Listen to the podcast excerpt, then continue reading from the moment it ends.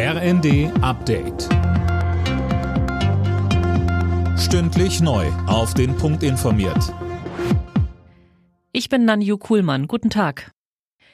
Die Mehrheit der Deutschen kann wegen der Inflation bald nicht mehr sparen. Damit rechnet Sparkassenchef Helmut Schleweis. Laut Welt am Sonntag erwartet er, dass bis zu 60 Prozent der Haushalte bald alle Einkünfte für die Fixkosten brauchen. Silas Quiring. Zum Vergleich, vor einem Jahr waren nur 15 Prozent in dieser Situation. Die angespannte Lage sei auch bei der Überziehung der Girokonten zu beobachten. Die Menschen gehen tiefer ins Minus als üblich.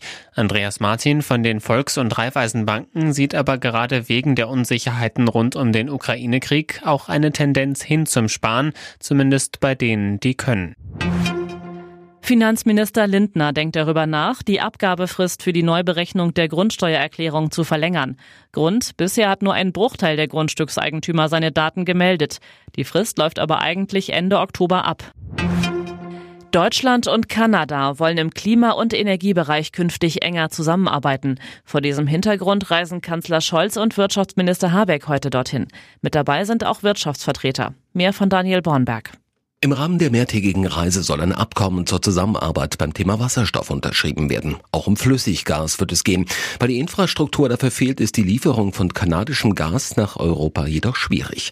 Neben der Energiepolitik soll es auch um andere Themen gehen, wie etwa die NATO-Zusammenarbeit und das Verhältnis zu Russland und China. Bei den European Championships in München gibt's eine weitere Goldmedaille für Deutschland. Im Para-Kajak-Einer gewann Edina Müller aus Hamburg über 200 Meter. Damit beenden die Parakanutinnen die EM mit vier Medaillen.